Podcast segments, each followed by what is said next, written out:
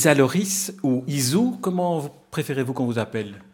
C'est comme vous préférez. Isou et Isaloris, ça fait une seule personne. Isou, c'est le côté euh, plus drôle, plus sympathique. Isaloris, un peu plus sérieux en tant qu'auteur, mais les deux sont une seule et même personne. Euh, vous êtes euh, auteur de, textes de, de, chansons et j'aimerais que nous, nous essayions de faire un petit atelier d'écriture Comment, commencez-vous?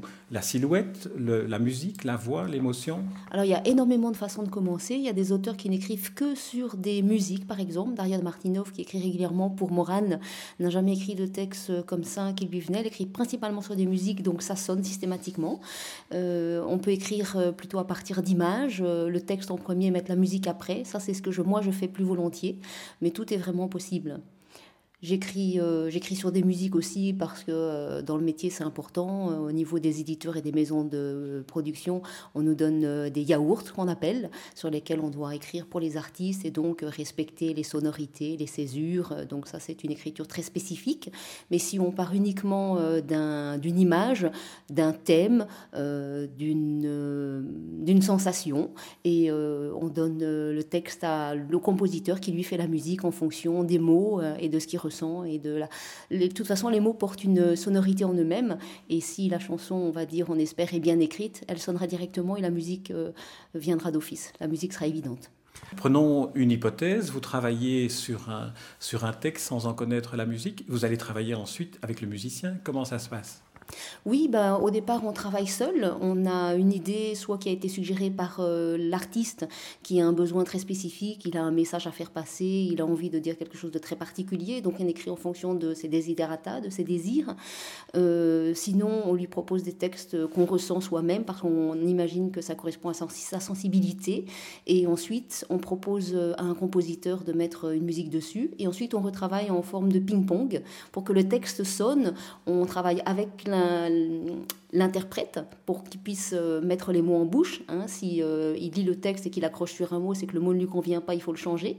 Euh, un interprète est différent d'un autre. idem pour, pour le compositeur. Le compositeur va ressentir des mots, il va en ressentir d'autres un petit peu moins. Il faut pouvoir les changer à volonté.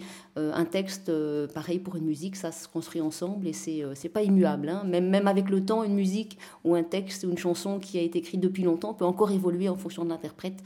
Donc il n'y a aucun problème de ce côté-là. Alors nous allons prendre maintenant la situation inverse. Un musicien vous donne une musique, il vous demande d'écrire un texte. Comment, comment vient l'inspiration Comment vient la thématique, l'histoire de la chanson? Alors il y a plusieurs euh, possibilités. L'idée c'est vraiment d'écouter la musique pour vraiment s'en imprégner, voir euh, danser sur la musique, fermer les yeux, l'écouter euh, une vingtaine de fois, une cinquantaine de fois. on se laisse porter par une sensation, un sentiment, les images que ça évoque. Et puis l'idée ensuite c'est vraiment de travailler au niveau des, sonorités. Donc si on reçoit un yaourt, on a des sons qui sont en anglais par exemple, et l'idée de respecter les sons, ça peut être très bien, c'est des indications en fait. Hein. Le, le, compositeur a quelque chose en tête, et donc il donne pas les mots au hasard, c'est en fonction de ce qu'il ressent sur la musique. Donc on respecte euh, le yaourt, les sonorités, et puis on propose au compositeur euh, ce qui vient et on retravaille en fonction. Est-ce qu'il arrive à, l'auteur de la chanson de demander au compositeur d'ajouter une, sonorité musicale, un instrument, d'ajouter une couleur musicale? Alors ça peut arriver, on va dire que le compositeur a plus l'habitude de demander à l'auteur de changer son texte, de changer euh, la couleur musicale, on va dire, des mots, plutôt que l'inverse, mais ça peut tout à fait arriver si euh, le texte fonctionne très très bien et que l'interprète est vraiment euh, en accord avec les mots écrits. On peut demander au compositeur de changer la mélodie même, euh, l'univers musical, voire euh, les arrangements pour que ça corresponde vraiment à, ce que l'interprète a envie de, dire et en fonction du message qu'il a envie de faire passer. Au final, c'est quand même l'interprète euh, qui, qui, a son mot, qui a le mot le plus important puisque c'est lui qui va défendre la chanson sur scène. Est-ce qu'il vous arrive, et dans quelles circonstances, d'écrire simplement pour vous en vous disant, voilà, j'ai envie d'écrire un texte, je ne sais pas ce qu'il va devenir oui, bien entendu, j'en ai énormément dans mes tiroirs. Je pense que tout auteur euh, écrit aussi euh, pour le plaisir. Alors il y a des choses qui ressortent parce que ça correspond à la personnalité du moment, euh, à quelque chose qu'on vous demande, à une commande. Voilà, donc j'aime pas trop le mot commande, mais en fait c'est quelque chose de très gai à faire parce qu'on se met dans la peau de quelqu'un, on, imagine les mots que la personne a envie de défendre, envie de dire, qu'elle pourrait dire elle-même si finalement elle avait le temps d'écrire, parce que souvent c'est une question de temps. Les interprètes ou les compositeurs sont souvent très doués, mais ils manquent de temps. Alors, je, suis intrigué quand même par le, par le, mot, par le mot yaourt. Dites-nous un peu, il, vient d'où ce mot? Pourquoi Parce que ça fait partie des, des termes de métier, j'imagine. Comme dans tous les métiers, il y a un vocabulaire un peu, un peu particulier. Alors, le mot yaourt, son histoire, c'est quoi? Vous la connaissez? Pour le mot yaourt, en fait, ça, ça signifie un petit peu ce que ça veut dire en bouche. Yaourt, yaourt, donc c'est quelque chose, une espèce de mixture, comme ça, sont des mots qui sont opposés sur, euh, sur la musique et qui permettent à l'auteur d'avoir des références pour écrire. Donc moi, c'est vrai que je ne connais pas la définition propre du mot yaourt. C'est vrai que c'est une question très intéressante et je vais m'y pencher à la fin de cette interview. Mais. Euh, D'accord. Alors, on va passer à un autre, un, troisième, un troisième euh, volet ou un troisième angle du, du triangle auteur, compositeur, il y a l'interprète qui est le troisième larron dans l'histoire. Vous travaillez beaucoup, entre autres, avec Gérard W. Alors comment, comment se passe alors maintenant la relation auteur? Vous écrivez une chanson, le compositeur a écrit la musique, et puis le troisième larron, comment, comment il intervient dans tout ça? Bah, le troisième larron, il est le plus important, parce qu'on va dire que sans lui, les chansons n'existent pas. Hein. S'il n'est pas là pour les interpréter sur scène et pour les faire partager, pour donner le message au public, la chanson n'existe pas. Mais le troisième larron, euh, en l'occurrence, euh, Gérard Roux est venu me chercher. Donc euh, c'est une histoire très très agréable, parce que effectivement, on peut proposer des chansons à des interprètes, à des maisons d'édition, mais on peut aussi laisser les interprètes venir à nous. Et c'est une très belle rencontre humaine et artistique, parce que Gérard Roux, c'est vraiment où il veut aller. Il a son propre univers et euh, il sait exactement ce qu'il a envie de dire, ce qu'il a envie de raconter et il sait faire passer les mots. Euh, il sait donner les mots à l'auteur pour que les mots, l'auteur les transforme en chansons. Vous êtes aussi euh, l'animatrice d'ateliers d'écriture. Alors, ce sont des ateliers d'écriture de chansons? Ce sont des ateliers d'écriture spécifiques de chansons. On va dire que euh, c'est pour éviter la page blanche. Donc il y a des tas de gens qui ont envie d'écrire, mais qui connaissent pas forcément les structures de la chanson, et surtout qui hésitent en fait parce que la page blanche fait peur. On va dire que les ateliers qu'on organise sont spécifiques à la chanson, mais toutes euh, les manières de créer et d'éviter la page blanche sont propres à la nouvelle, sont propres au roman, sont propres à toutes les manières d'écrire. Nous, on, se spécialise au niveau de la chanson avec des structures propres, mais finalement les ateliers qu'on fait euh, et les, contraintes et les exercices qu'on propose pourraient être valables pour tout type d'écriture. Alors une chanson, c'est une, histoire brève. On peut comparer en littérature à, la nouvelle, par exemple, ou, ou à un chapitre de roman? On dirait que la chanson effectivement est assez courte, donc elle pourrait être comparée plus spécifiquement à un conte ou à une nouvelle qui a une forme courte, mais il y a des spécificités quand même supplémentaires. Euh, dans la nouvelle, en fait, on laisse aller euh, au libre cours de son imagination.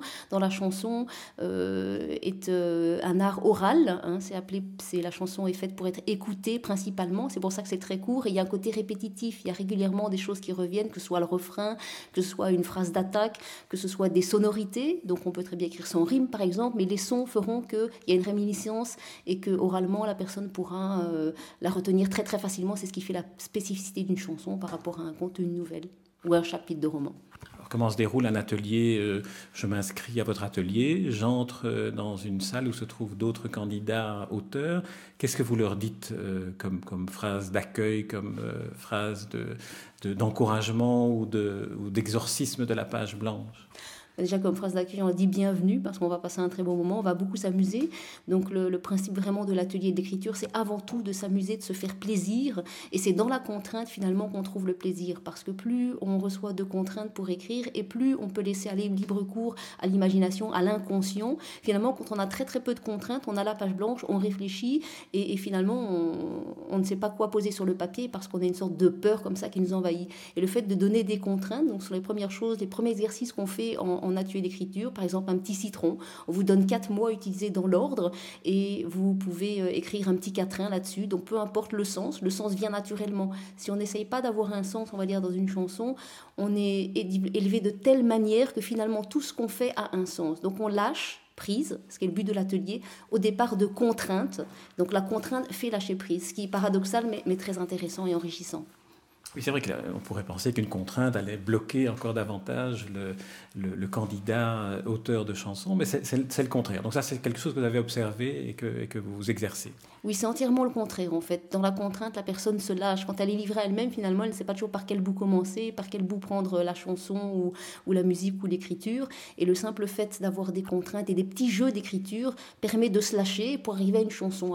Après, avec des structures plus particulières, donc on donne on, commence en fait par donner le le béaba de la chanson, toutes les petites choses qui sont importantes, parce qu'il faut connaître les normes, les structures, les règles pour pouvoir s'en départir et trouver sa propre écriture. Et puis on commence par des petits jeux, alors ce sont des petits jeux ludiques qui permettent de, de se débarrasser un petit peu des carcans. Et puis petit à petit, on va vers la chanson plus construite. Donc d'un petit jeu, on va à des jeux de plus en plus longs qui vont vers des chansons de plus en plus construites.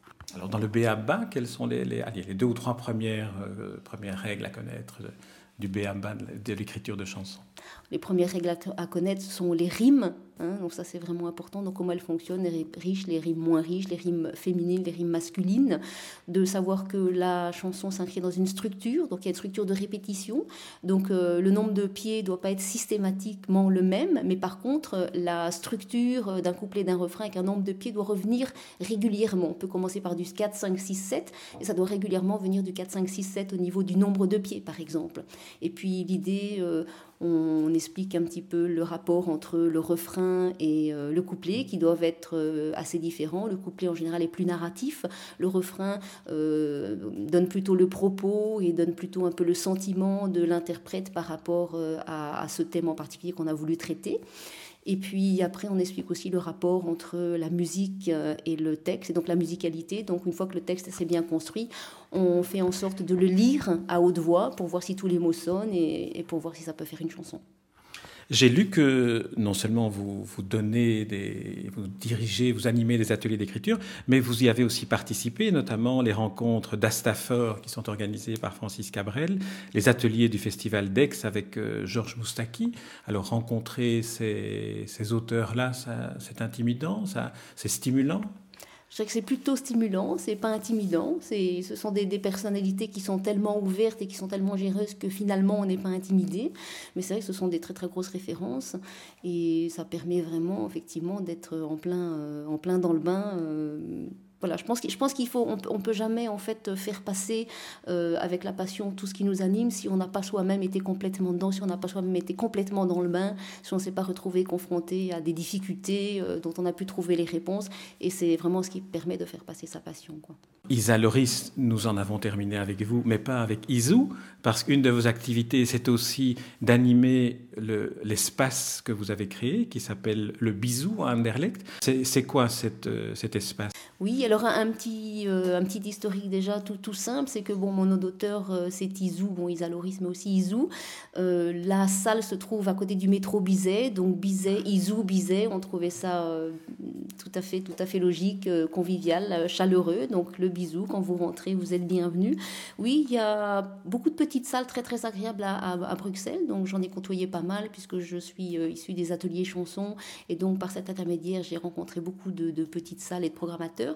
Que sont les ateliers chansons C'est une école euh, renommée à Bruxelles de, pour les auteurs, compositeurs, interprètes et qui permet de, de, se lancer un petit peu dans le métier. Et c'est là que j'ai vraiment euh, découvert que finalement la passion était très très très supérieure à l'interprétation, au fait d'être sur scène et maintenant je mets euh, ma plume au, service des interprètes. Et donc voilà, c'est une manière aussi d'être directement impliqué dans la chanson, c'est d'avoir ouvert un petit lieu pour permettre à des artistes de s'exprimer et également à des, à, des, créateurs de, se rencontrer. Voilà, donc c'est un lieu de programmation, on va dire, comme, comme tous les bons petits lieux de la chanson, mais c'est aussi et surtout un lieu de création et de rencontre. Voilà, j'aime que les auteurs rencontrent les interprètes, rencontrent les compositeurs et qu'il y ait un travail ensemble pour monter euh, un répertoire, un spectacle pour pouvoir euh, l'offrir au public. Voilà. Donc on organise des ateliers par rapport à ça pour que, pour que les personnes, pour que les artistes rencontrent. Et au niveau des ateliers, on propose par exemple euh, du résidentiel. Ça veut dire que l'artiste peut aussi venir dormir et venir être complètement imprégné dans le lieu pour rencontrer d'autres artistes. Isou, Isa je vous remercie. Vous disiez avant cet entretien et hors antenne qu'en radio, vous étiez relativement intimidée. Alors, je suis tout à fait rassuré. J'espère que vous l'êtes aussi. Je vous remercie. Oui, je vous remercie beaucoup. C'était très agréable. Merci pour cette matinée euh, boostante. Merci à vous.